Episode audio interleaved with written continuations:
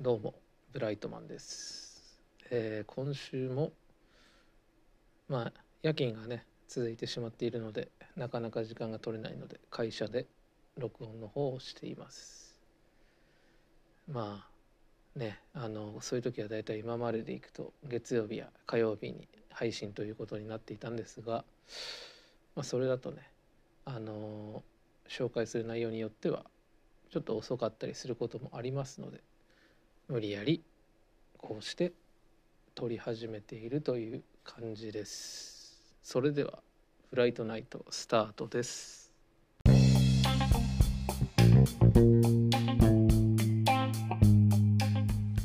2020年10月31日土曜日アンカーや Spotify など各種配信プラットフォームでお聞きの皆様いつもありがとうございます。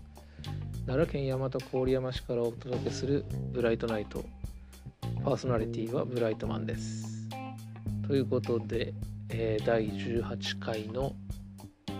放送になります、まあ、この、えー17回から18回の間はですね正直あんまり何もしていない期間といいますかうんなんかあんま外にも出ずまあ、唯一あの奈良にある個人商店の途本さんには行きましたけどもまあそこで、まあ、本2冊ぐらい買ったきりこうまあ家では何でしょう。動画とか見ますけどあんまこう何かしたなみたいな週ではなかったですね。まあアトロクはねもちろん。TBS ラジオアフターシックスジャンクションは聞いていましたけど、ね、映画とかもあでも「鬼滅の刃」をそうか見に行ったのは今週でしたね、まあ、僕まあこの後もちょっと話すんであんまりですけどうんあの普通に楽しめたし面白かったなと思います。であとはですねあこの話題です。えーっと剣美希人さんの、えーあの頃男子かしまし物語」というまあ何でしょう。エッセイ漫画っていうんですかね。漫画エッセイっていうんですかね。まあそのえーを原作とした映画がまあ来年の2月だったかな。とかに2021年の2月とかに、えー一応、えーなんていうんですか？ロードショー、えー上映映画館での上映がされるんですけども、えーまあまあまずどんな内容かっていうのはあの公式の方に載ってるやつ読ませてもらうとコミックエッセイって書いてますね、えー2000年代初頭から東京に出てくるまでの数年間を、まあ、著者が過ごしていた大阪市阿倍野区での日々を描いたえーコミックエッセイですと。でふとしたことからハロプロのアイドルに見せられそのことで出会ったと友人たちとのくだらなくも夢中になって過ごした遅い青春の日々アイドルという光に勇気づけられたうまくいかない日々に落ち込みアイドルという光に勇気づけられうまくいかない日々に落ち込み友人たちと見つけた自分たちの居場所を犯しつつも一人の友人の壮絶な死を経て大人になっていく切なくも愛おしい記憶の数々が読者をもあの頃に引き戻す。大阪市阿倍野区で過ごしていたあの頃中学10年生の夏休みのようなそんな毎日が永遠に続くような気がしていた。今も今思い出してもどうかしている出来事ばかりだったと思う。もう戻れない愛しい記憶です。から始まる。新叙情派のデビュー作にして比類なきコミックエッセイと。まあハロプロが大好きな剣美希人さんの、まあ、自伝的な漫画です。でまあそれを、まあ、松坂桃李さん主演今泉力也監督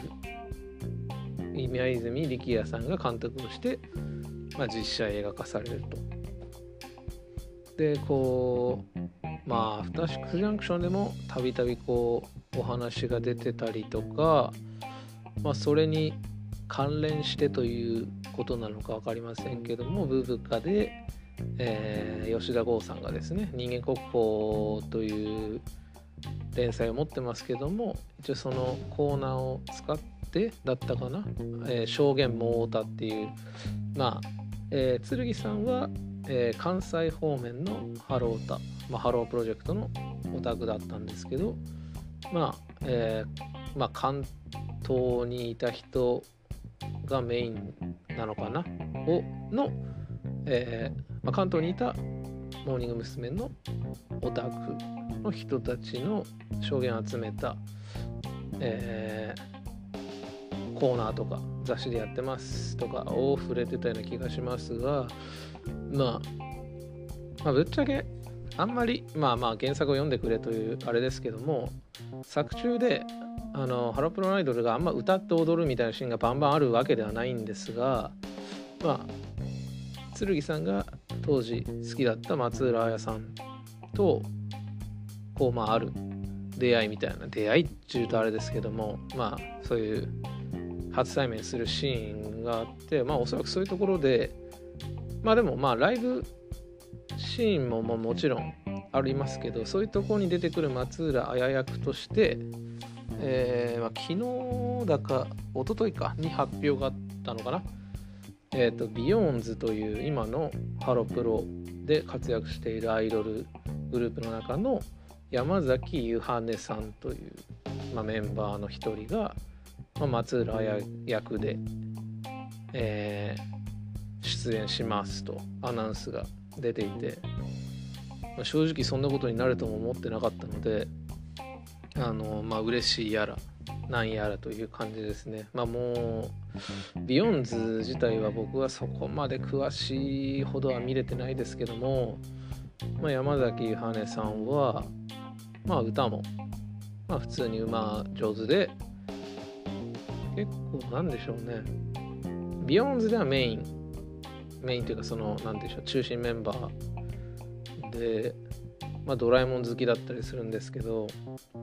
まあ、結構いろんなところで、まあ、ちょっとね申し訳ないことに僕がそれを感じ取れてないんですけど、まあ、いろんなところでこの人は松浦綾にがこうダブルなっていう人が多くてでこの剣さんも、まあ、あのこれが発表された後にツイッターで書かれてたんですけどまあ、正直その原作者ではあるけどキャスティングに口出しはほぼしなかったと。ただ、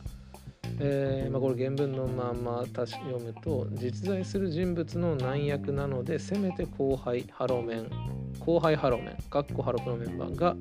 演じないと誰も納得しません。しかも運のいいことにちょっと似ている人がいるんです。点点点という感じで、まあ、この松浦綾役というとこだけはまあこうなんでしょう。あのご利用しというわけではないですけどもこういう子がいるので、まあ、できればハロープロジェクトのメンバーでやっていただけませんかっていう打診をしたみたいで、まあ、見事それが、まあ、制作委員会とかね監督とかいろんな方の OK が出て、まあ、山崎ゆはねさんという方が、えー、松浦綾役に抜擢されたんですけどもまあ、これは結構、まあ、作品の良し悪しにも結構関わってくるぐらい大事な判断だったのかなって今今はですけどね。今思いますね。まあね結構説得力もこれで説得力っていうか何て言うんですか？もちろん全然違う人間ではありますけどあのこうぐっと世界に入り込めるなっていう感じがしてます。楽しみがねますし、まあ、あとこれも撮影は終わってるんですけどもうこの情報が一切どこにも漏れなかったってあたりがあのエキストラで結構本気のハロプロファンとか、まあ、当時のハロプロファンが参加してるんですけど、まあ、全然ね出てこなかったっていうのはすごいなっていうふうに思います。まあ、あとは長谷川博士さんという方が音楽を手掛けられるらしいんですけども、まあ、この方僕は正直存じ上げなかったんですが、まあ、剣さんもあと今泉さんもだったかな？なんかこう結構いろんな方がまあ山崎羽さんが松浦綾役になりましたよっていうことよりもこの長谷川博士さんが音楽を担当してくれたってことの方にだいぶ感動している感じのツイートをしていてまあでも確かにですね Spotify で聞きましたがなかなかすごい音楽を作られているなと。なんかまあ音大出身でこうさ崎山壮志さんっていうね結構あの何年か前からあのネット番組で有名になって出てこられた男性アーティストとかあとゴスペラーズとかとかも、まあ、リミックスですけどあの音楽活動一緒にされてる。まあパソコン音楽クラブとかもなんか絡みがあるみたいですけども結構こうこれから出てくる若いアーティストなのかなみたいな風に思ってます。ぜひぜひ一回はこう、えー、まあ何でもどんなサイトでもいいですけども長谷川博士博士はあのあれです。白い紙そのまま白紙なんですけど是非調べて聞いてみてください。すごいなと思います。まああとは何ですかね。F1 今絶賛予選がスタートして今回はイタリアですかねイモラは。こうね来年に向けてドライバーのラインナップも固まってきたりしてるので面白くなってきてますけども皆さんはどうですか？F1 は見てますかね？ここでちょこちょこお話出しますけども。まあ今ね F1 はだいぶまあアメフトとかもそうですけどいきなり何かで見ようって言っても難しいスポーツになってしまってるのであのね紹介したところでというのはあるとは思うんですが。うん。まあそれこそ先週もえっとレースがあってそこでついにですねミハイル・シューマッハっていうのはめちゃめちゃ誰でもってわけじゃないでしょうけども聞いたことある人多いんじゃないかなと思うんですけど、まあ、その人が持っていた92勝というですね、えーまあ、障害のレースを勝った数ですね。なんて言い方がちょっとあれですけど、えーまあ、レーサー時代にどれだけ勝ったかっていう数が今までは歴代最高がミハイル・シューマッハの92勝だったんですけども、まあ、ついにですね、えー、ルイス・ハミルトンという一人のレーサーがこれを、えー、超えたと。92勝じゃない91勝だったんですけど、えー、ルイス・ハミルトンが92勝で塗り替えたと。まあね91勝というのもかなり不滅の記録だと思われていたのをまあ、このハミルトンがね、まあ、この7年間ぐらい本当無敵のレーサーなのでまあ当然といえば当然ですが本当にすごい記録だなと。そしてこれからもまだ35歳なので塗り替えていくんじゃないかなというふうに思っております。ということで今日のということでということでなのか分かりませんけどもまあ、軽く話したい内容は話せましたので、えー、今日のメニュー紹介に行こうと思います。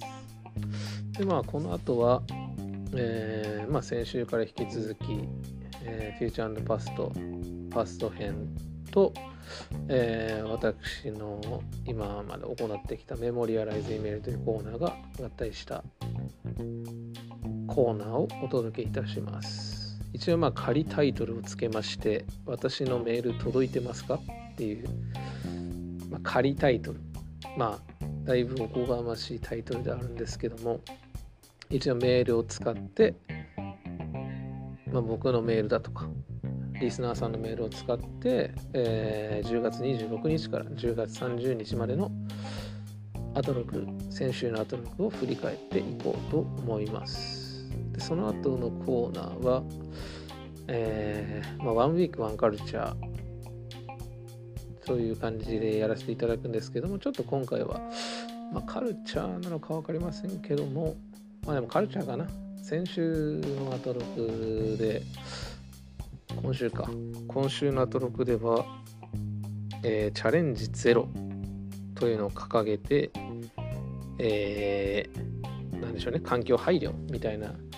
週間1週間だったんですけどもまあそれの流れでえー、っとですね坂野悟さんという方がえー、アジアンドキュメンタリーズというサイトを運営してるんですけども、えー、そちらでや、えー、お届けしてるドキュメンタリーの中のその環境問題地球温暖化問題系の推薦ドキュメンタリーを紹介していて、まあ、僕が「プラスチック・チャイナ」という映画を見たのでそれの話とまあこんなことやっていけたらなみたいなお話をさせていただきたいと思います。であとはエンディングになります。ではですねあえっとメールアドレスですね。まあ僕のこのブライトナイトを聞いての感想や質問や、えー、あとは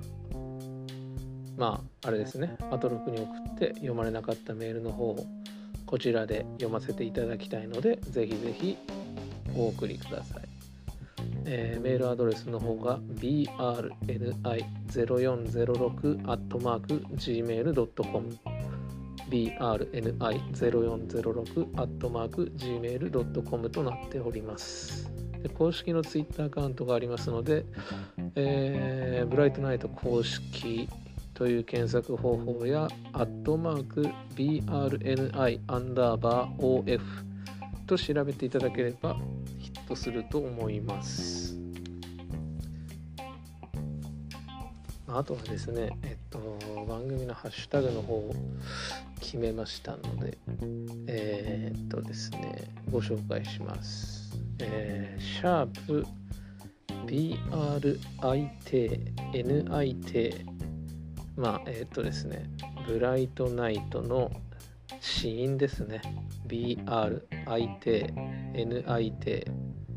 まあ、T っていうのは T なんですが、ブライドナイトのシーンが、えー、ハッシュタグになりますので、まあもえー、メールとかね怖いよって方がいらしたらこのハッシュタグでつぶやいてもらったことにも今後は触れていこうと思います。えー、まあ、もちろん DM とかでも全然構いませんのでよろしくお願いします。それでは次のコーナーに参りたいと思います。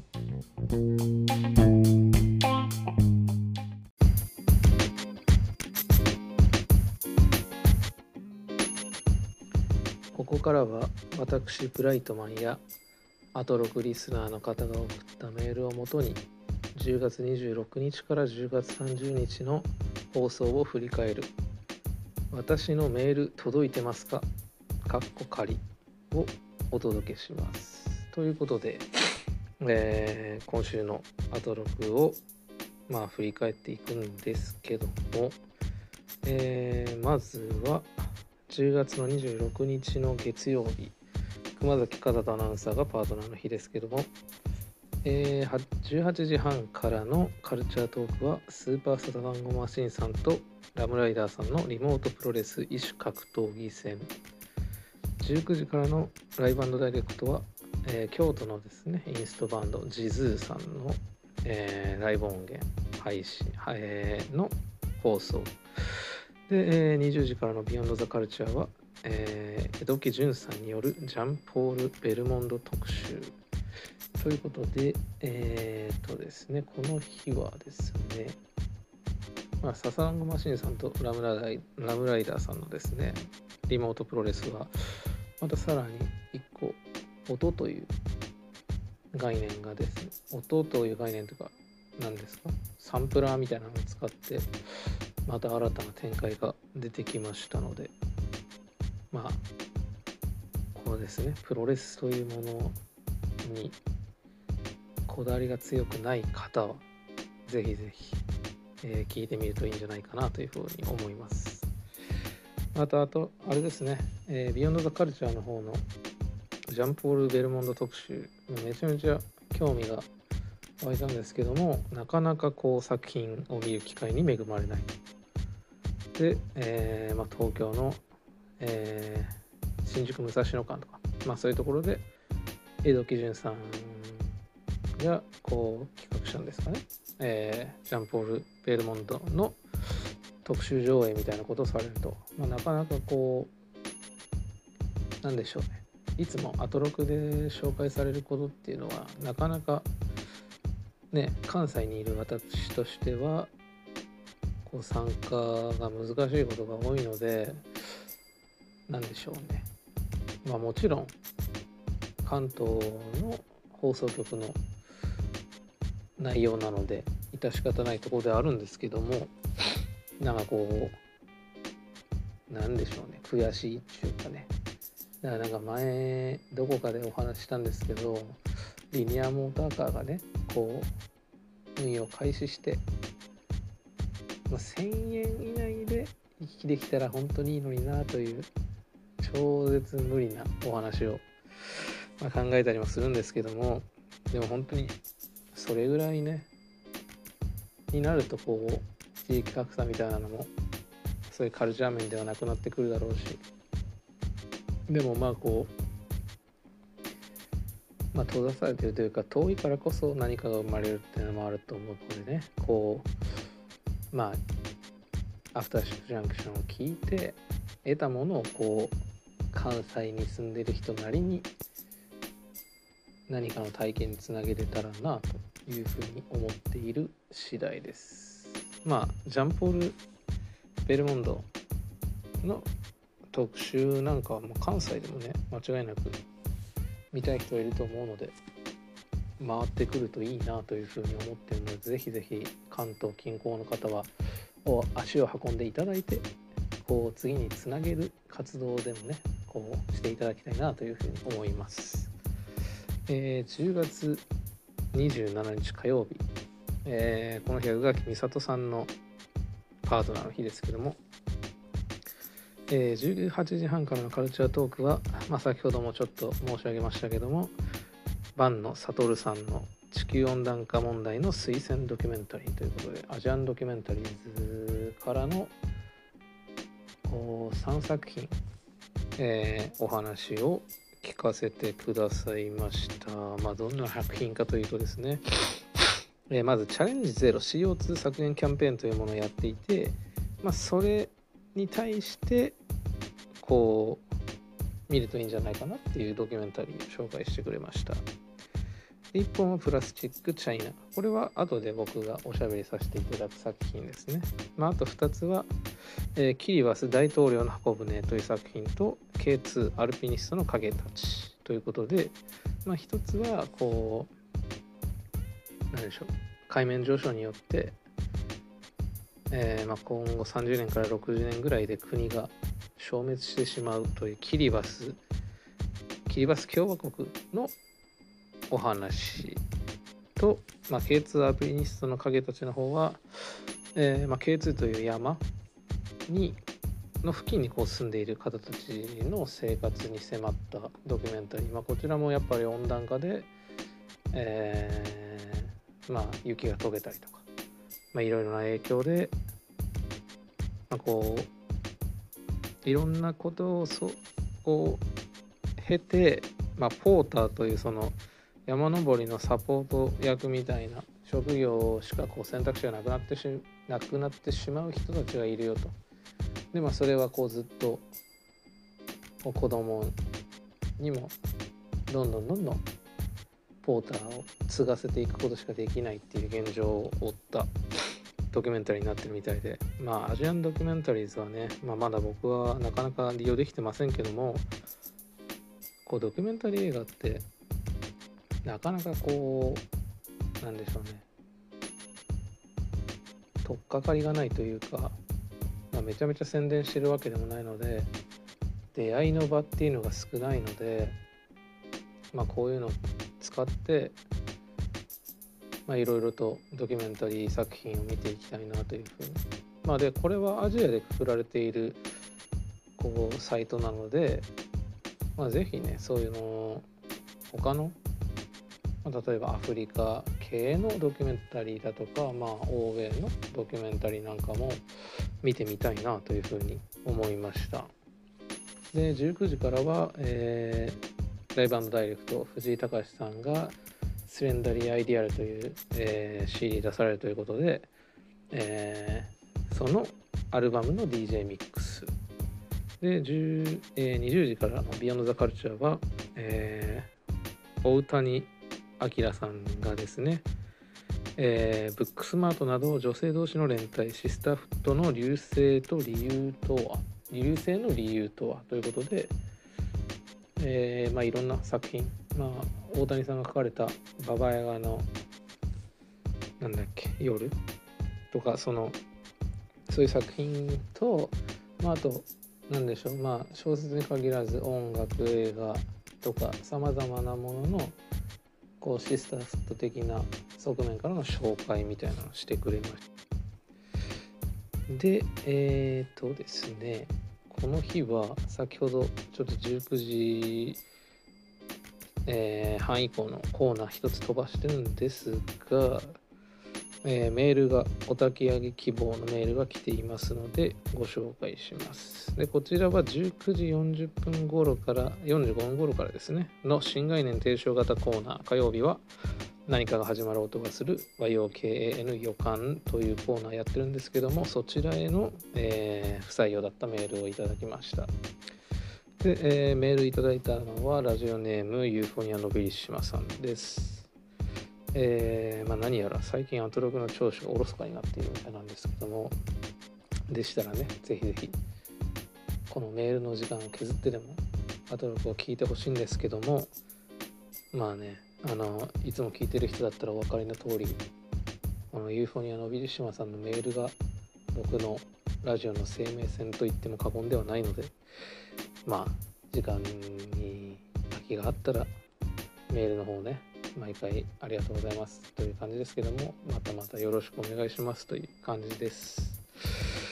で、えー、まあ、本題になりまして YOKN 予感へ送ったメールですと、えー、ここ数年来休日は遠出をして映画館で映画鑑賞が趣味の私。初めは話の筋立てを追うだけだったのですがだんだん映画のさまざまな魅力に引き込まれ見た映画の感想を人と語り合いたいと思うようになりました。しかしそもそも友達が少ない上に生活エリアも職場も田舎ということもあってか SNS 上を別にすると周囲に劇場で映画を見る知人は皆無なのでまあ人と映画談義とか無理なのかなと諦めていました。そんなとある休日京都の某ミニシアターまあ出待ち座らしいんですけども。そのミニシアターの喫茶スペースで飲み物を飲みながら上映を待っていたら隣に座っていた若い女性2人組がこんな話を始めたのです。そのブログっていうのがめちゃめちゃ面白くてしかも参考になるんよ。三角締めで捕まえてって言うんだけどそれを聞いて私はとてもドキリとしました。というのもかの人気ブログ三角締めで捕まえてにて数回私のラジオネームを触れていただいたことがありますしさらには一度だけとはいえ三角締めさんとお話ししたことがあったからです。その瞬間私は実は私とスムーズに話しかければ初めての映画友達ができるかもという YOKA の予感が脳内を静かに駆け抜けたのでした。最も即座に三角締めさん本人でもないかえー、三角締めさん本人でもない私からそんな風に話しかけられても不審者にしか見られないだろうなと思い直しお隣に話しかける代わりに三角締めさんへ京都であなたのブログを人に勧めている方見かけましたよと。ダイレクトメッセージを送ったのでした。なおその数ヶ月後意を決して関西アトロクオフ会に初参加しえ、人と映画の話をする喜びをかみしめることになるのですがその時の私は知る由もありませんでした。ということでこんなメールを送られたみたいですね。でこのまあ一応音楽をね指定できるコーナーなんですけどもえー、ユーフォニアのビリシマさんは、えー、三角締めさんがジャンクロード・バンダム特集の出囃子に指定されていた虹の南の虹のルーシーの主題歌「虹になりたい」という曲を指定していたみたいですね。まあこのメールを送った感想といいますかね気持ちの方を書いていただいてるんですけども、えー、このコーナーで取り上げられるメールは青春時代の甘酸っぱい思い出に偏りがちなのであえておじさんの休日風景をぶち込んでみましたがやはり無理がありましたね。思い出も文章力もインパクト不足で無念の極みです。先,、えー、先日密かに仕切り直して再開した私のポッドキャスト。これ追伸です。言い忘れました。追伸で書いてくれてるんですけども先日密かに仕切り直して再開した私のポッドキャスト現在、えー、番外編として「喫音とサブカル」というか「喫音と映画の話」と題した、えー、喫音症の私が映画における喫音描写を語るというかなりニッチな企画を継続中です。またよかったら聞いてください。ということでメールの方はいやこれね僕も予感に送りたい内容もあるんですがこれがねこのストーリー仕立てというのが難しくていや本当にすごいと思います。このメールに起こしてしかも送るというところまでたどり着いたユーフォニアのビリシマさんすごいと思います。そしてこの声をかけるというのはね難しいですよね。特に女性ともなるとですねなかなかこうまた一個難しい問題がねあると思いますしそれこそ何ですかマンスプレーニングみたいなこともこう最近は考えたりもするのでまあ別に女性男性関係ないですけどねこうバーッとこう語りがちになってしまうのでいろいろとこうねもし声をかける時は気をつけたいものですね。まあ、それとあれですねユーフォニアのビリッシュマンさんの方も、えー、ポッドキャスト実はやられていて「キツ音とサブカル」というか「キツ音と映画の話」という今えー、こう番外編としてポッドキャスト上げてらっしゃってまあご本人がねおっしゃってますけども、えー、まあ、喫音症というのを患ってらっしゃると。でまあ何でしょうね喫音という言葉は僕はちゃんと認識したのはそれこそユーフォニアのビリッシマさんと出会ってからですけども、まあ、ご本人が番組の中でこう説明してるんですけどもこうつっかえて言葉が出てこなかったりとか言葉を喋っていてもある一つの発音を連発してしまうとか言葉を喋っていてもある一つの発声が間延びしてしまうとか、まあ、こういうですねおしゃべりに関する障害みたいで、まあ、こうなんでしょうね。まあ一聴するとこう慌ててしまっているのかなとかいうふうに思われる方も中にはいらっしゃるみたいなんですけども、まあ、そういうことではなくこうまあ意図せずまあこうどこなんですかね喉とかなんですかね、まあ、あの声帯の辺りの、えー、こう筋肉がこう張ったり緩んだりっていうのをこう意図的意図せずにこうさっとこうとっさに出てしまうことでこういう症状が起きるみたいですね。なんか確率としては100人に1人は大なり小なりこういう症状があるみたいで、まあ、だから100人に1人っていうとねだいぶこ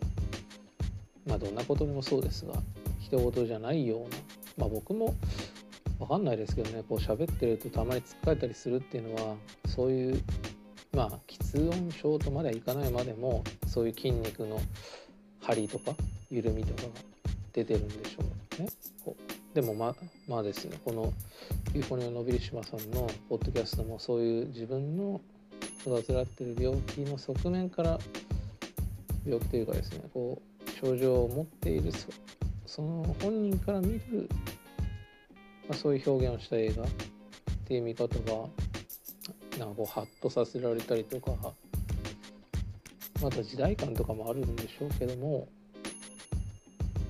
こうなんでしょうね。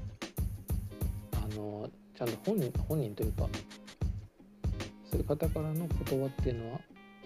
非常にためになることもあるのでぜひぜひこう皆さんねお時間あったらまあ僕の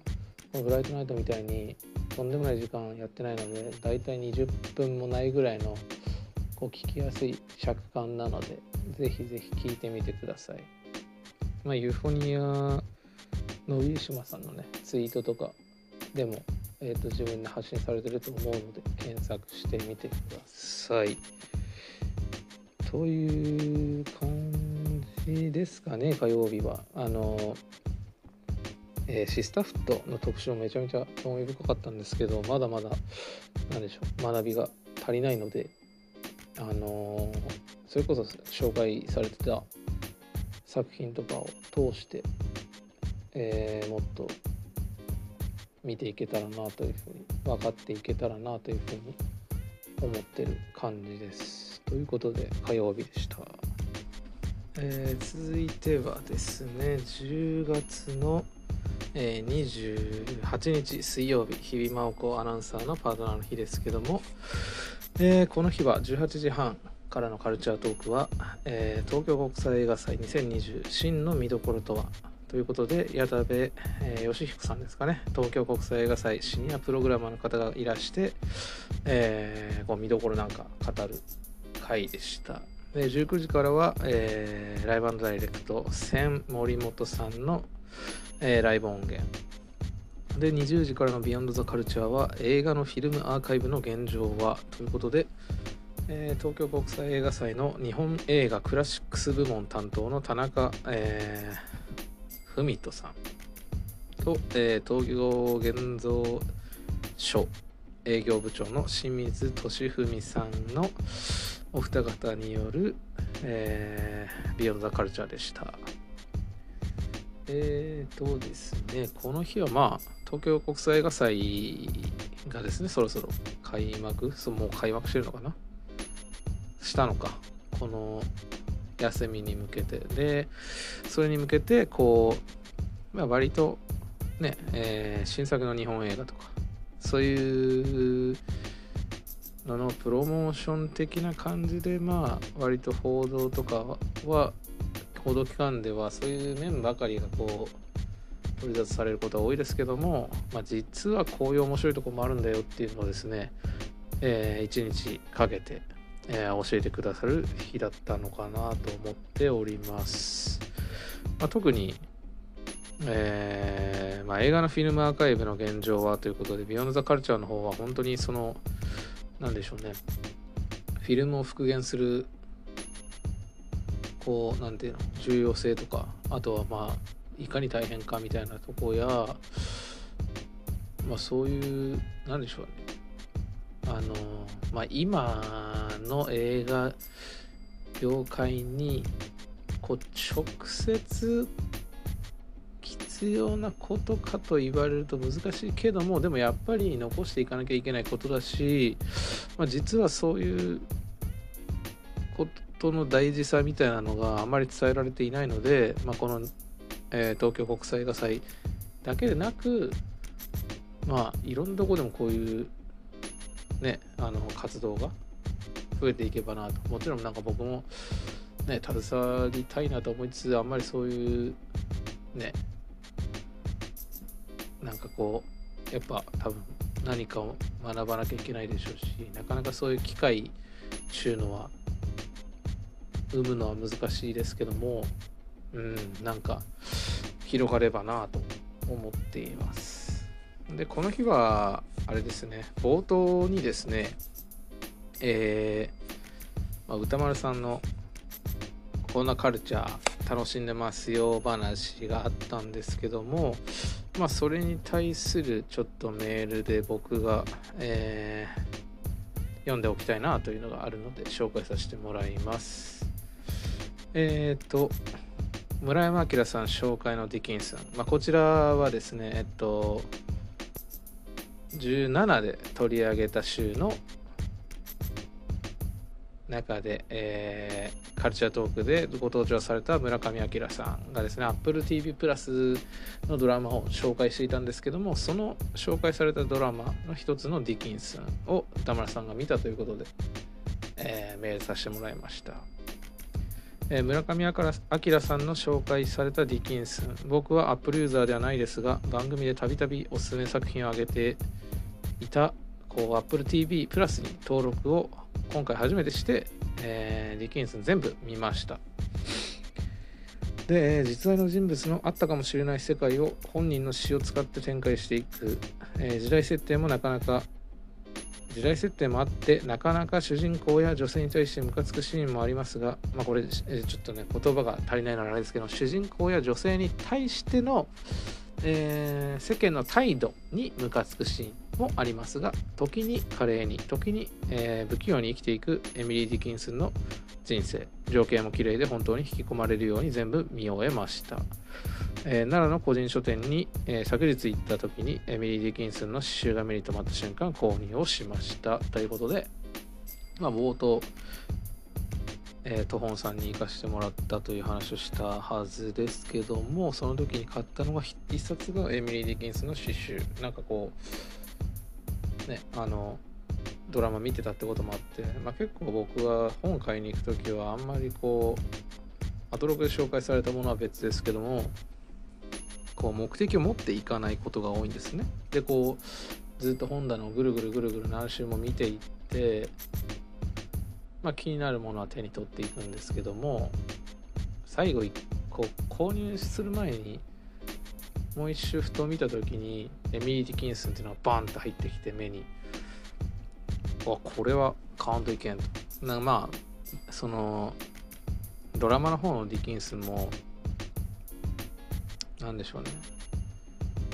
こうあの特集の中ではこう市外に出たこともないし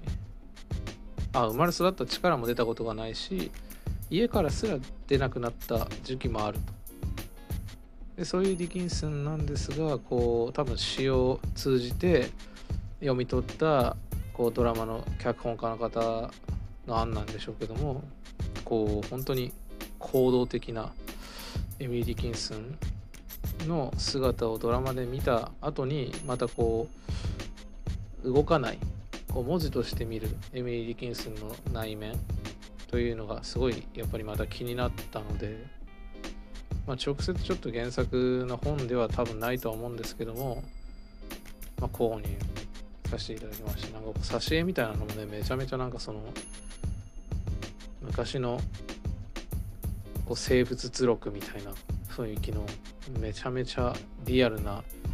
ネズミ。ん？違うな。鳥が書いてあったかな。なんかとかどんぐりもあったかな。なんかそういうのも一つなんかいいなと思ったので本も買っちゃいました。まあ、Apple TV プラスはそのトム・ハンクスの映画とかね、まあ、あとは、それこそ何でしたっけ、ニュースキャスターじゃなくて、なんかそういう日比さんがハマったドラマもね、見れるので、ぜひぜひあの気になる方は、えー、まあ、Apple ユーザーだと iPhone とかを買った時あとは MacBook とかなんかそんなの買った時に1年無料がつくんですけど、えー、まあ Android ユーザーとか、まあ、iPhone ではない方はえー、1週間の無料期間があるので、まあ、その期間でも1話30分なので、ディリキンスンとかは、えー、見切れると思うので、ぜひぜひ登録してみてください。ということで以上、水曜日でした。えー、続きまして、えー、木曜日。10月29日の木曜日はうないりさアナウンサーがパートナーの日ですけども、えー、この日は18時半からのカルチャートークでは、えー、白夜書房ブブカの編集長森田修一さんがお越しくださって、えー、歌丸さんのアイドルソング辞表マブロンのこうラジオ版ですねで19時からのライブダイレクトはえー、っとですねこちらはロットバルト・バロンさんのロットバルト・バトンさんのライブで、19時45分からは、えー、Spotify ラジオで、Spotify プレゼンツのラジオできるかな。20時からのビヨンドザカルチャーは月刊島尾アワー島尾魔法ハロウィンバージョンということで、えー、昨年に引き続き魔法ウィーンの季節ですと。えー、まあ、まず、まあ、島マハさんの特集はね、毎回こう、素敵な特集が多いんですけども、まあ、去年と同じで、まあ、本院はこうガチャガチャを引いて、まあ、出たトークと、まあ、あとは時折こう黒電話がじりじりじりとなって、えー、その電話口の電話主から電話の主からこう問題が出されてそれを答えていくみたいな感じだったんですけども、まあ、このゲストもねなかなか島尾アワー的には豪華な顔ぶれだったのでぜひぜひ、えー、まあアーカイブとかね、えー、タイムフリーとかで聞いてみてくださいでこの日はですね、えー、僕の中ではやっぱカルチャートークですねこちらも、えー、僕はメールを送ってますので、ぜひぜひそちら読ませていただこうかと思います。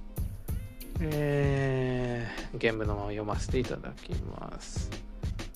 アイドルソング辞表、今月も最高でした。フルリハタさんの、えー、シティ、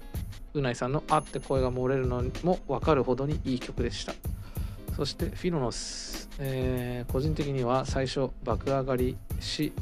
少し落ち着いていたのですが聞けば聞くほど良さがわかる正直今年ナンバーワンと言っても過言ないと思いますえー、リゾルブさんとのコラボも最高でした。カップリングの「なんで」も児玉アメ子作詞とつかみに来てんな感が最高ですね。これからどんどん羽ばたいていくのが楽しみです。というのと、えー、今週はえーまあ、ここまで振り返らないのでここで読ませていただきたいんですが、フューチャーパストの方にも、えー、同じ木曜日のカルチャートークへのメールを送っているので、こちらも読もうと思います。えー、今週木曜日は小室さん大好き島尾アワー、おそらくがっつり振り返ると思いますので、僕はカルチャートークのアイドルソング辞表、マブロンについて、えー、振り返らせていただこうと思います。えー、なおさん、栗畑さんも本当に素敵でしたが、やはり今月はフィロソフィーのダンス、Don't Stop the Dance でしょう。ゴリゴリに仕上がった生かした曲は間違いなく20年代のアイドルアンセムであること間違いなし。この曲がいいと思った人は、さらに少しだけメンバーのことを知ってから歌詞を聴くとゾクッとすると思います。恐るべしヒャダイン。えー、本誌ブブカの筆圧もさることながら歌丸さんのしゃべりの熱量もかなりのものなのでぜひぜひ振り返って聞いてほしい放送の一つでした。山添さんの影響もびっくりでした。ということで、えー、まあもちろんね曲がかかるのでぜひぜひ、えー、ラジコのタイムフリーで聴いてほしいですけども、えーまあ、この日登場する登場するというか紹介する3曲はえー、Spotify でも聞けますので、まあ、そちらを駆使して、えー、他のアーカイブで振り返るのも全然問題ないかなというふうに思うのですが、まあ、本当にフィロソフィーのダンス、ドンソップ・ザ・ダンスは最高ですね。なんかまあ僕はもともとは正直なんでしょうね。いや、あの、放送でも触れまし触れてましたけど、宮野源さんと山本翔さんが去ったことで、なんかこうちょっとずつ違うんじゃないかなとか思ってしまうこう良くないファン目線っていうのがあったんですけども、まあ、特に、まあ、歌詞なんかもなんかちょっとなんだろうこう重みがないと言いますかまあそれは結局のところ聞いていくと間違いだったなというふうに感じさせられるんですけどもまあマジでねこう聞いてもらうのが一番なんでぜひぜひ皆さんね Spotify とかでフィロソフィーのダンスとか Don't, Stop the Dance とか調べてもらえるとこう曲が聴けますし。あと YouTube とかでねミュージックビデオも公開してますんで聞いてみてほしいなというふうに思います。間違いなくこう今年まあ5本指には入れてもいいかなってぐらい。まあだから僕は歌丸さんほどアイドルソングというものを全般的に聞いていないのであれですけどもまあドントストップザダンス優勝でしょうと言ってしまえるぐらい素晴らしい曲だなと思います。まあ何て言うんですか？ヒャダインさんのこうその人っぽさ感を出せる、まあ、その今のこの人たちみたいなのの表現力みたいなのも、まあ、最初はねちょっと変な見方をしていましたが、まあ、聞けば聞くほど。でしかもこうこの4人が歌えば歌うほどっていうのが正しいですかね。こう重みの出てくるというかこう意味のある歌詞になってるんじゃないかなというふうに思わされました。本当にこうメールで読んでいたようにあのちょっとこの4人の背景とかまあこの一人一人のねこう今までなんでしょう。辿ってきた道だとかあとこういう風な活動スタイルをとっているみたいなのを知ってから聞くのが本当真に楽しめる方法じゃないかなというふうに思います。なんかその辺ねうまいですねヒャダインさん、まあ、曲もねほんとリゾルブバージョンももちろんいいですけどもあの原曲というかもう本当にまあ上がるざるを得ない曲なってますんで本当に。一度はねまあアドロクでかかったからあれですけど一度は聴いてほしいと思っております。なのでぜひぜひこれを聞いた後フィロソフィーのダンス聞いてみてください。ということで木曜日でした。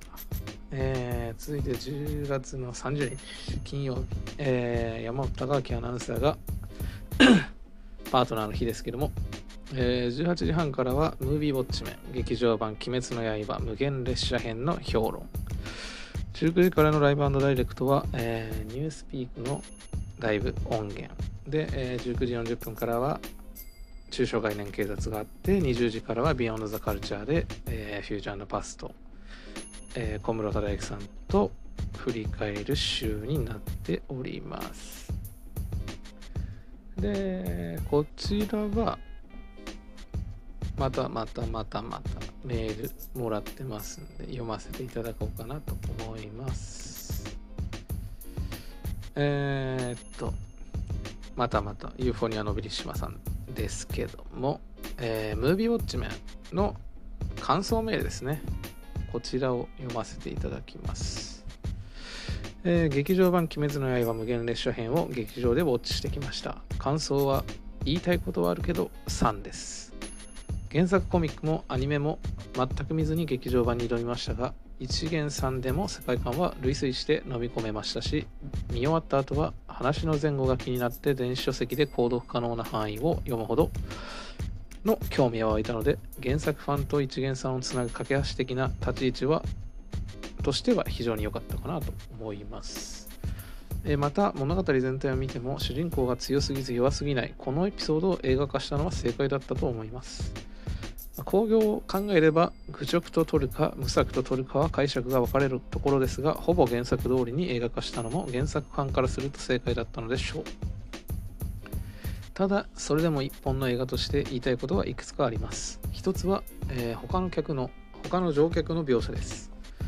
連載漫画ではコマの制限もあるのでモブキャラクターが書き割り的に省略されることはやむを得ないところはありますがさすがに序盤における乗客の省略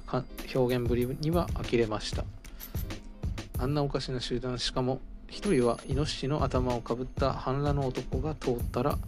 えー、何かリアクションがなければ違和感が残りましたし序盤で他の乗客を省略表現しといておいたくせに主人公に乗客を守らないととわめかれても今一つ言葉の重みを感じませんでした。とここまで書いて主人公がに人の荷物を網棚に乗せてあげるという描写があったことは思い出しました。もう一つは内面描写です。原作漫画に書いてあるモノローグまで全て声優に喋らす必要はないと思います。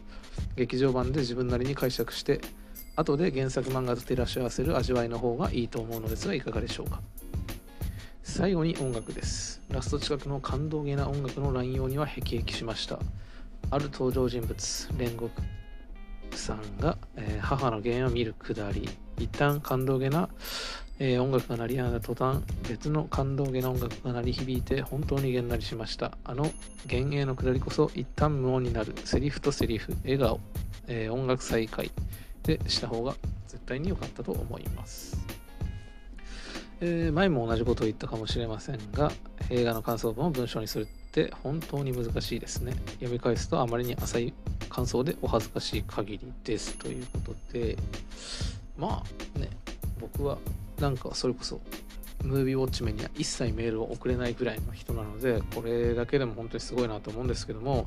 でもあれですねユーフォニアのビリシマさんが言っていたようなところはやはりいろんなリスナーさんがメールでね紹介されていた通り触れていたようなところまあ歌丸さんも触れていたところかなというふうでまあ僕もねそれこそ見ている時はそこまで思わなかったですけども他の乗客の描写とかは。そのそれこそモブキャラみたいな感じでいるだけマシなところはありますけどアベンジャーズとかにもね通じる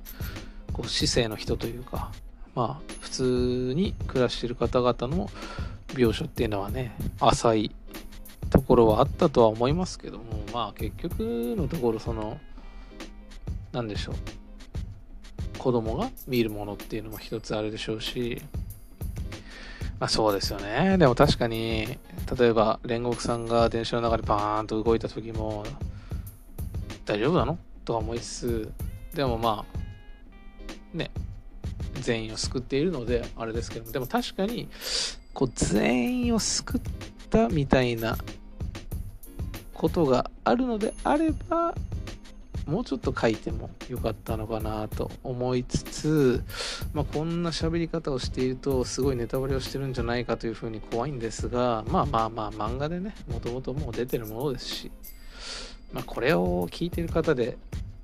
見てない方の中でネタバレって思うような人は少ないとは思うのでご容赦ください。まあとこの日はまあまあまあなんでしょうね。正直この僕が振り返りをやっていることで Beyond the Culture のあのフューチャーパストは聞かないようにしてますんで、まあこんなもんでしょうね。はい。なんかね、他の方の感想とかもいろいろ聞いてみたいものですけども、どうだったんですかね？今週も結構、まあ先週もなかなかこう濃いものが多かったですけど、まあなんかこ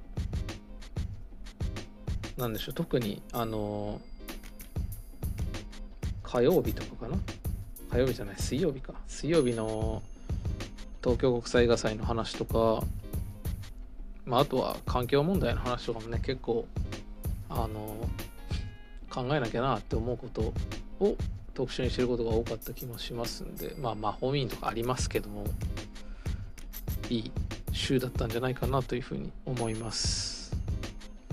ということでこんな感じで振り返らせていただきました。いかがだったでしょうか。まあ最近ねあまりメールをねあのこういうとこで読めるようなメールを出せてないっていうのもあったりとかしますしまあ先週この10月26から30までで関して言えば一度も読まれなかったのかな。まあそんな大した内容を送ってなかったのであれですけどもまあ徐々にねもっと送っていきたいなと思ってますんで。まあ読まれた際はすいませんけどもお耳の時間を貸していただけたらなというふうに思います。ということで、えー、私のメール届いてますか？のコーナーでした。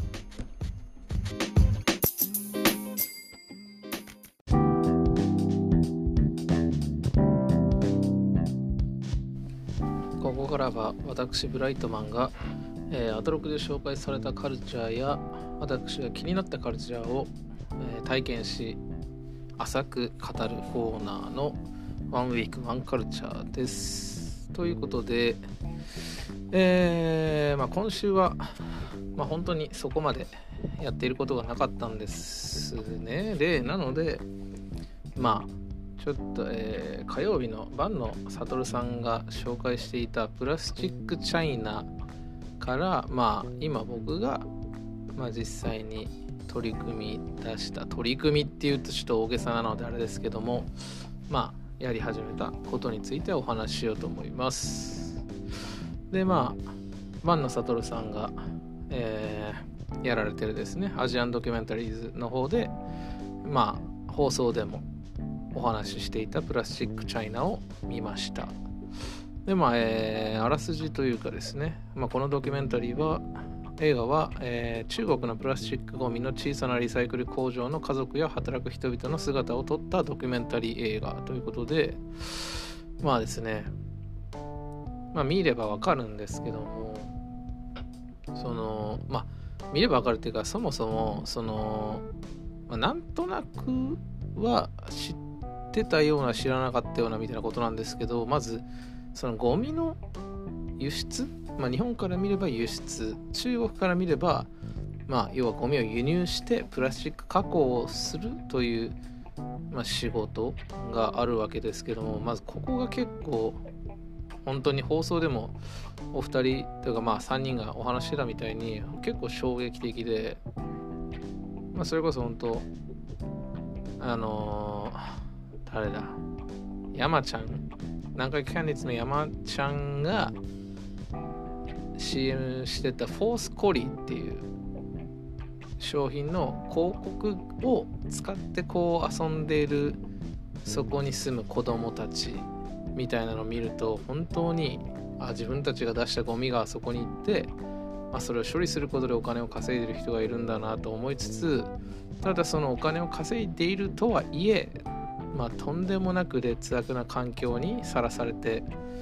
過ごしている子どもたちがいるんだなということを思うとなんかこう改めて何て言うんですかね。ゴミっていうものを本当に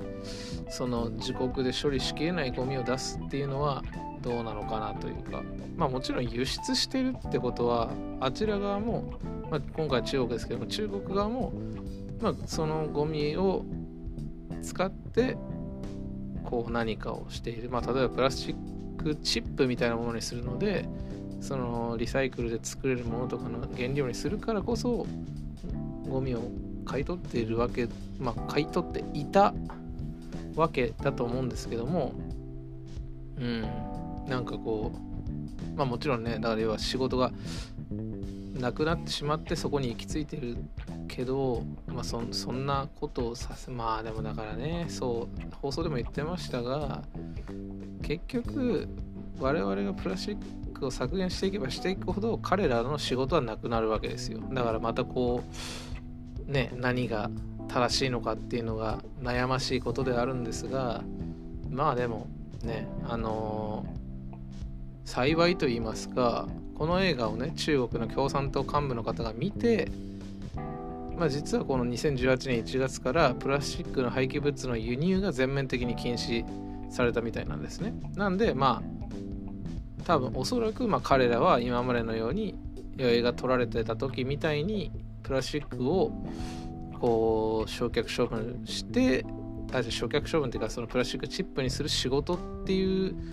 ことでは多分もうないとは思うんですけど、うん、だからまあ何て言うんですか、まあ、今後ね我々がそのプラスチックを削減することで彼らに影響が出るということではないのでまあまあまあその積極的にねプラスチック削減していくっていうのはいいことではあると思うんですがうんなんかすごい考えさせられましたよね本当に。もう僕なんかなんだろう。うん。結構ゴミを出してしまう方ではあると思うのでうんそうですね。なんかこう難しいですよね。こういう問題ってね。でもまあ少なくともまあいろいろできること。例えば今回は、えー、TBS ラジオではその戸田送信所とかで行われてるみんな電力の電気を使ってってことでその CO2 削減にまあ、なんとか貢献しようと少しでも貢献しようとしているわけで、まあ、でその放送で歌丸さんとかはまあ水筒をまあもう本当にビビたることかもしれないけど水筒を、まあ、持ってくることでプラ、えー、ペットボトルのゴミとか、まあ、あとそれラベルとかで言えばプラスチックゴミですしそういうのを削減できればってことで水筒ををこう持参するようになったと。というのを聞いて、まあ、僕もそういえば水筒使ってたよなって思って特にその去年ライムスターの47都道府県ツアー以降はグッズでタンブラーが売っていたので買ってでそのタンブラーを使っていたんですねただまあそのね時間が経てばなかなかこう洗い物っていう意味で面倒くさくなってで入れるのも面倒くさくなって使わなくなってしまっていたのでまた今回を機に水筒を使うようになりました。まあその水筒を使うことでまた見えてくることっていうのもあって例えば最初はローソンの街カフェでタンブラーに入れてもらってたんですね。タンブラーに入れてもらってたっていうか入れてもらったんですけど、まあ、その時に入れるまあなんかそのドリップする機械みたいなのがあるじゃないですか。ドリップっていうのかな。なんかまあその要は今日コーヒーメーカーみたいなのがあると思うんですけどもうそれから出る液体以外にその原液みたいなのがあるみたいなんですけどそれが缶からこう出してるんですね。なんかその普通の3号缶ぐらいの缶なんですけどいや3号缶よりもうちょっとちっちゃいな。半分ぐらいのやつかな。で結局それのゴミなわけじゃないですか。だから僕が毎回毎回これを飲むことで缶のゴミが出るんだなって思うと、まあ、正直あんまり、まあ、今回プラスチックって話してましたけど、まあ、缶だってゴミだしまあどういう処理されてるか分かんない CO2 とは関係ないかも分かんないですけどあ缶なのかって思うとなんかその水筒にした意味があるのかなみたいな思ってしまって。でまあ次からはそのスティックタイプのあの粉粉末状のその水で溶かす、えー、タイプの、まあ、カフェオレみたいにしたんですけど、まあ、それだってまあもちろんそのねスティックのその何ていうの？包装部分はもちろんゴミにはなるしまあ何をしても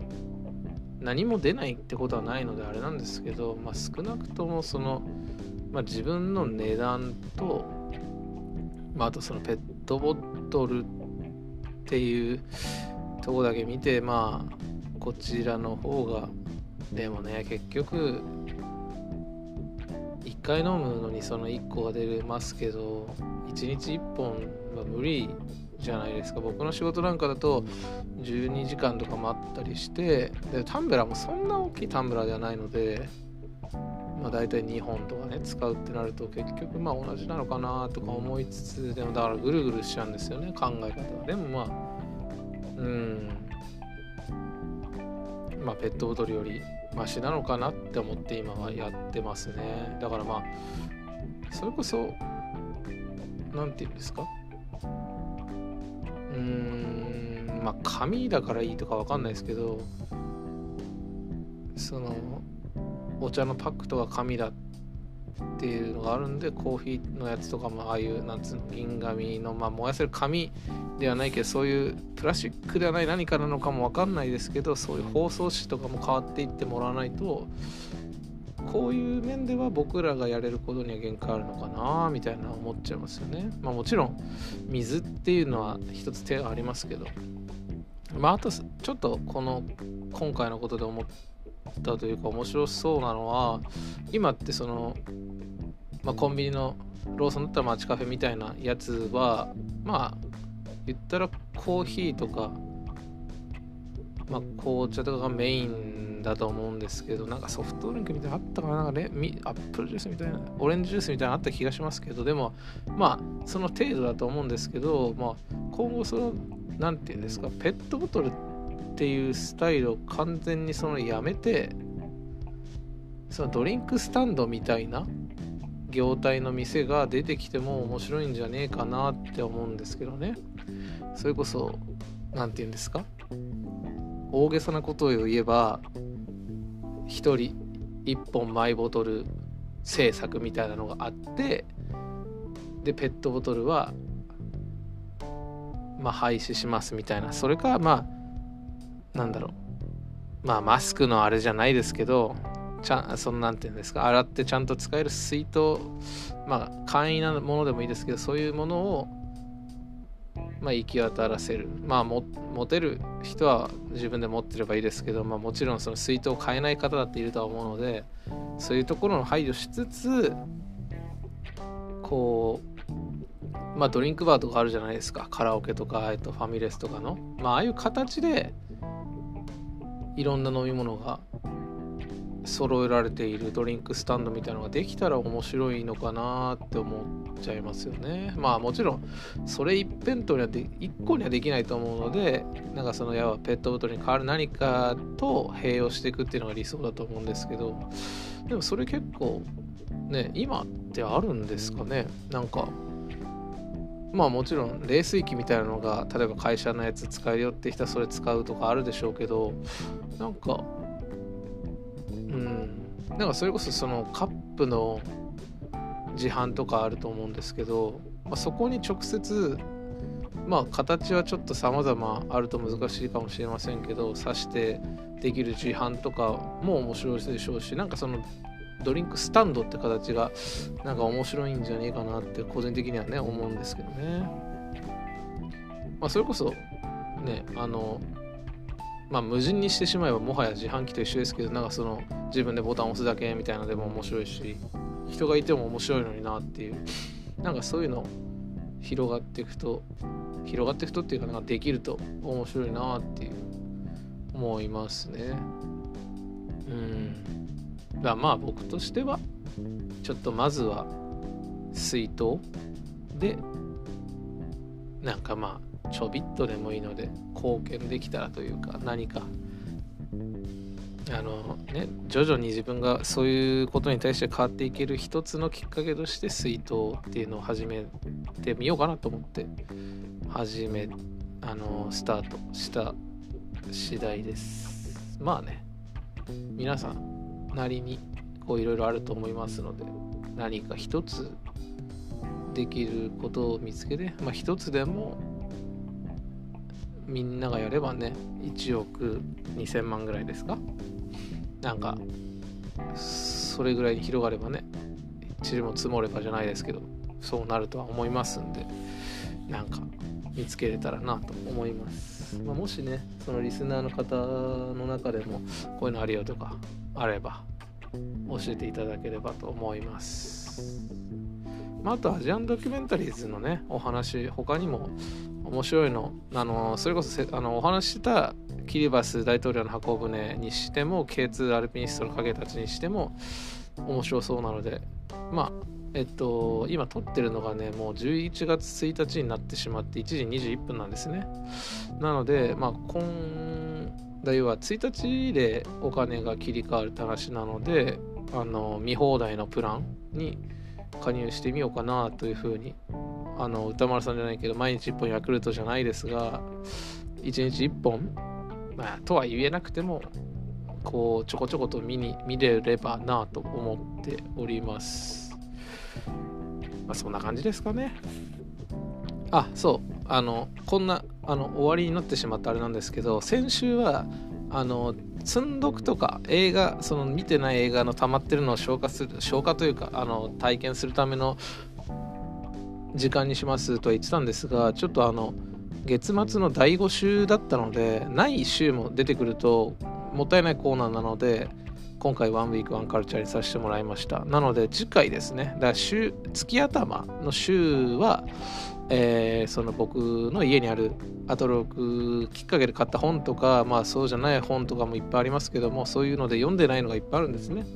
なのでそういう積んどくを読む機会にするだとか、えー、まあ、ワウワウとか、まあ、あとは何でしょうね。まあサブスクでもいいです。なそういうので見てない映画とか、まあ、あとはそういう体験できないカルチャーをこう無理やりにでもねあの体験しないとこう減っていかないというかなんかそのもったいないことになってしまうのでそういうのを、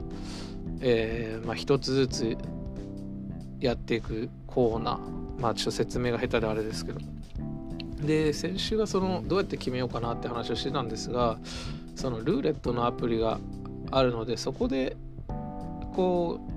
う決めようかなと。であのムービーの画面コピーみたいなのも撮って実際あのツイッターとかにもあげますので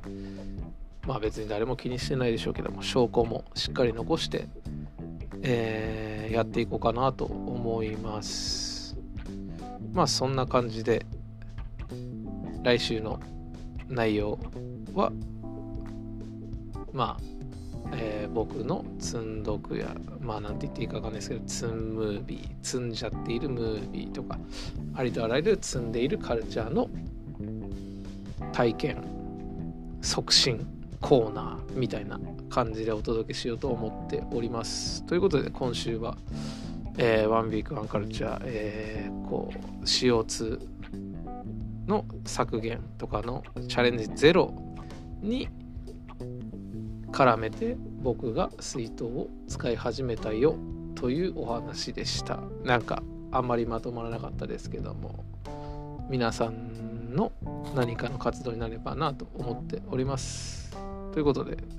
ワンミークワンカルチャーでした。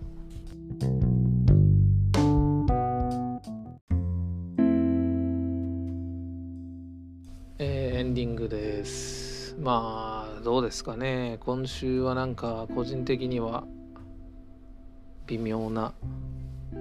出来かなと思っておりますけども。まあねちょっとあのー、今週は普段からあんまり何もややれてなかったっていうのがあってね喋るネタが少なすぎたっていうとこですかね。まあ、なんかツイッターとか見てたらねショーン・コネリーさんが90歳でお亡くなりになったってことで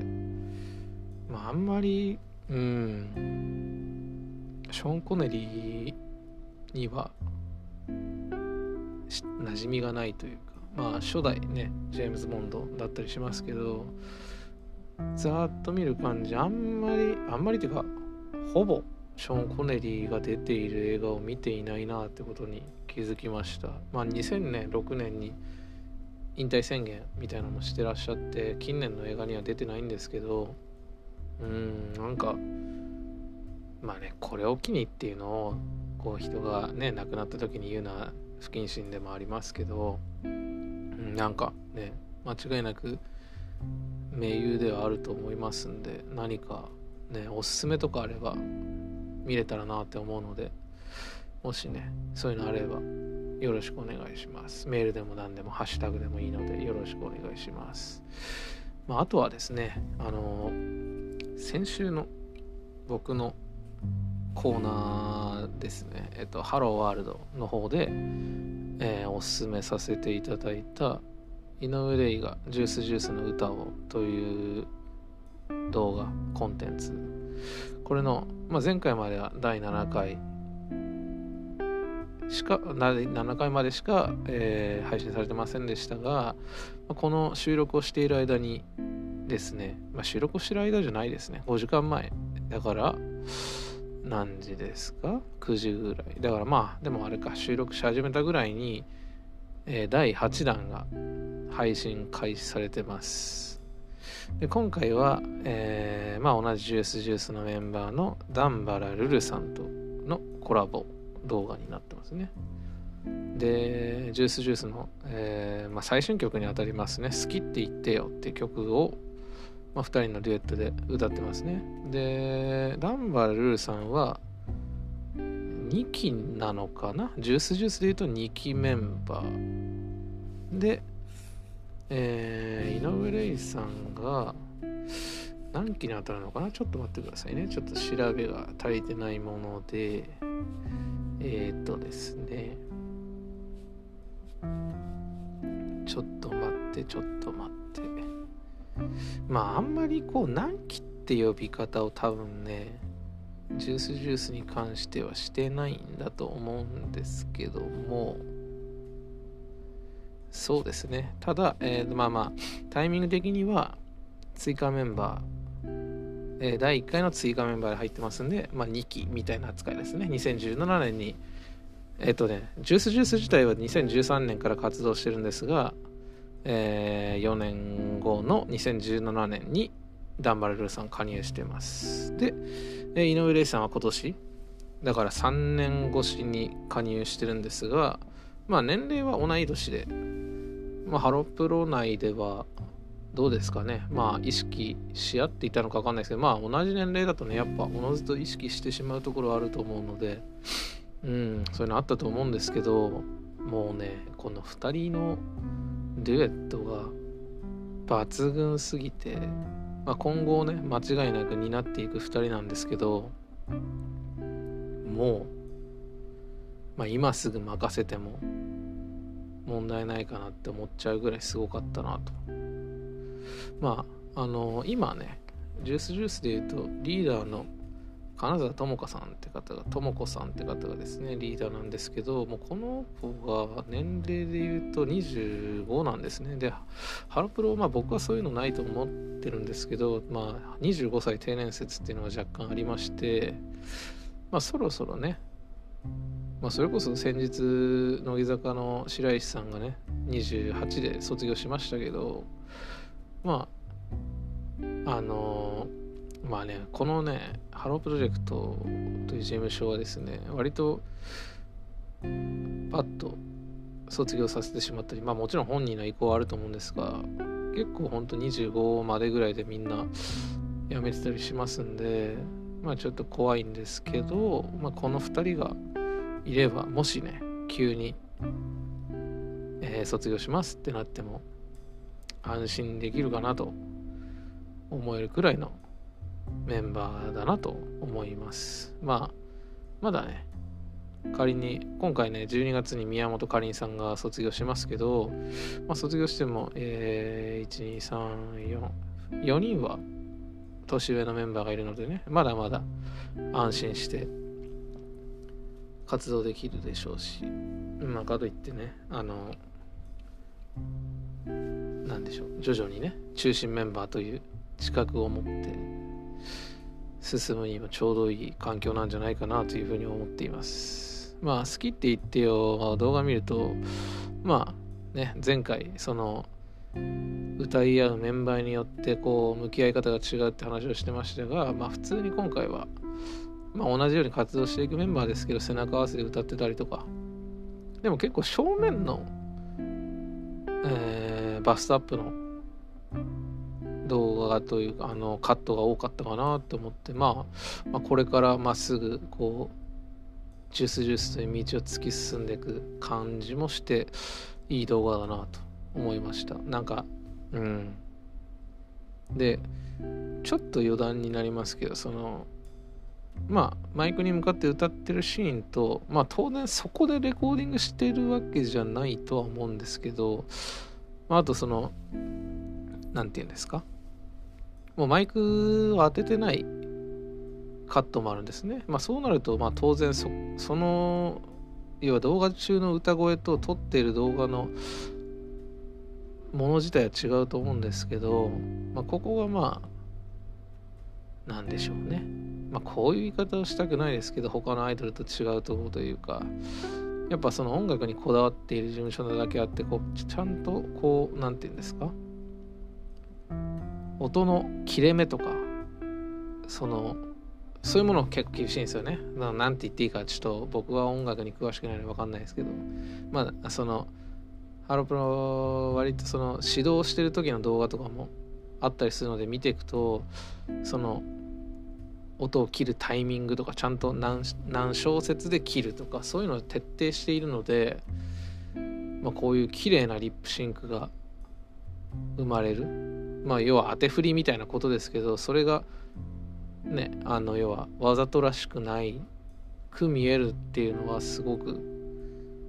一つハロープロジェクトが誇れる技術なんじゃないかなというふうに個人的に思っています。まあねそのあのリップシンク当てる技術というよりかそのちゃんと歌えるってとこだとは思うんですけど。まあでもぜひぜひねあの井上レイがジュースジュースの歌を歌ったら歌をですね。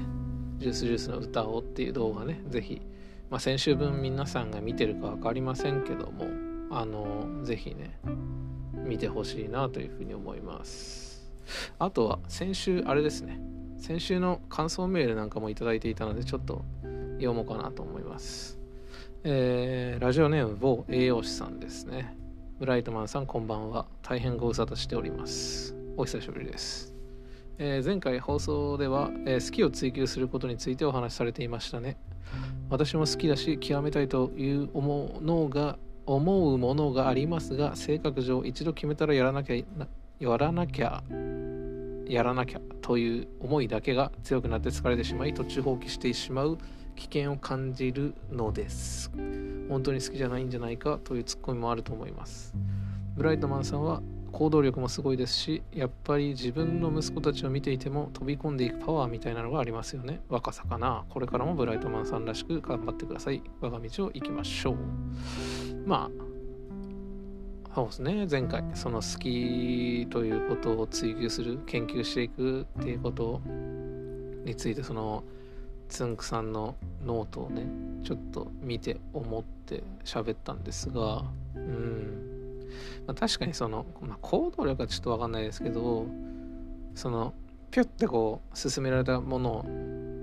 体験してみたりとかっていうのは、まあ、心がけてないですけど結構やりがち。まあいいことですけど。うん。でまあ息子さんたちもねみたいなこと言って若さかなと言ってるんですけどまあねそれこそ年をどんどん取っていけばまあその極めてなくても好きなものっていうのは、まあ、固まってくるっていう表現が合ってるか分かんないですけどまあよりね今の僕よりも明確にはなってると思うのでまあねあのそのわざわざ飛び込まなくてもっていうとこはあると思うんですけどうんでも追求ねほんとしたいですよね。そうでもそのやらなきゃやらなきゃ。でも僕はやらなきゃやらなきゃって思う反面簡単に途中放棄しがちな人間なのでまあちょっとねあのそのそうだよねっていうは簡単に言うと失礼かなって思うんですけどうん。まあもちろんねあの自分のなんだろう楽な範疇でねやれたらとは思いますけどね。でもなんかこうねあの一つぐらいはおしゃべりできるようななんか例えば F1 にしても見るのがただ好きなだけで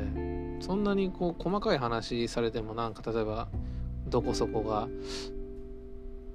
何て言うんですかバージョンアップされたっていうのをどこそこって言われてもあんまりピンとこないし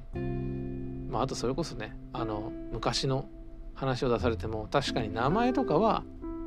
終えたりしますけど、まあ、その時にこうだったよねみたいなの。結構ねそれが苦手なんですよ。プロ野球とかにしてもそうですけどアイドルもそうです。もちろんハロプロとかもそうなんですけどあの時ああだったよねトークがすごい苦手なんですよね。で別に記憶力がないってわけじゃないと思うんですけど引き出し開けるのが下手であの自分のタイミングでポンってああんなあったねって話はできるんですけどあんまりこの人とまあ映画もそうなんですよ。映画も感想とか言い合う時とかも全然あそんなのあったっけってなっちゃうんですよね。だからその感想感想じゃない引き出し開けるの下手だし極めるのも下手だしなんか悲しくなってきますよね。なんか。でまあそういうのってまあ訓練というかななんつうの自分で作ってきたものっていうのもあると思うしまああと結構頭の中だけに置いちゃうっていうのもちょっと良くないんかなとか思ったりしちゃいますね。まあでも本当何しても自分がね楽しくやれる範囲でやっていければなって思いますね。皆さんね。だから僕が進めたからといってアトロクが進めたからといって何でもかんでも追わなくてもまあいいのかなとか本末転倒なことを思ったりもしています。まあそんなこんなでですね内容もそろそろ尽きてきましたので締めの方に行かせていただこうと思います。まあ僕がね番組を作る上で一つお世話になっているアフターシックスジャンクション TBS のラジオ番組ですけども、まあ、こちらの次週、えー、11月の次は3日ですかね。3日からの、2日か、2日からの放送内容に関しては、えー、まあ、ホームページとか、LINE で来る放送内容の通知とか、いろいろ見て、えー、聞いてみてください。でちなみに、11月はですね、えー、図書月間、秋の図書月間ってことで、えー、カルチャートークの時間が比較的おすすめ本の紹介の時間になると思われますでまあ去年まではねあの平気で3冊も4冊も進めてきたりしてたんですが基本的におすすめの1冊という風になったみたいなので、まあ、お財布にも少しは優しくなったのかなという感じですね。あとは今パッと見気になるのは、えー、火曜日の20時でカル、えー、ビヨンド・ザ・カルチャーのロシアウ兵戦記ですね。このが公開多分もうちょっとってことで、えー、花澤さんとか監督とかのお話とか交えて、えー、映画についての話が聞けるのかなというふうに思ってております。まあ、他にもね、割あの面白そうな特集いっぱいありますんで、ぜひぜひその確認して聞いてみてください。で、えー、まあ私のこの番組、ブライトナイトのお話でいくと、えー、来週は、まあ普通にあの振り返りのコーナーと、えーまあ、先ほども言いましたけども積んどくや、まあえー、見れてない映画。まあそのなんだ？ワウワウ。で録画したものや、えー、まあ、え、サブスクリプション含め。とかあとはまあそういうのに限らないですけどもまだその紹介されたり、えー、いいなと思って抱えちゃっててまだ体験できていないものに対してこう見ていく。ことを促進するためのコーナーが始まりますので、えー、ぜひぜひ聞いてみてください。まあルーレットとか使ってねあのー、体験する作品を決めるだけの日になるかとは思いますけどもよろしくお願いします。であとはあれですね感想とかえー、振り返りコーナーで使ってもいいよって人は、えー、アトロクで読まれなかったメールの方いやまあいろいろですね。ブライトナイトに関わることすべてメールお寄せください、えー、brni0406-gmail.com brni0406-gmail.com になってます。で Gmail とか怖いよって方は、えー、ブライトナイト公式の DM とかあとハッシュタグ決まりました、えー、ブライトナイトのシーンでえっ、とですね。BRIT NIT ブライトナイトのシーンですね。これをハッシュタグに決めましたので、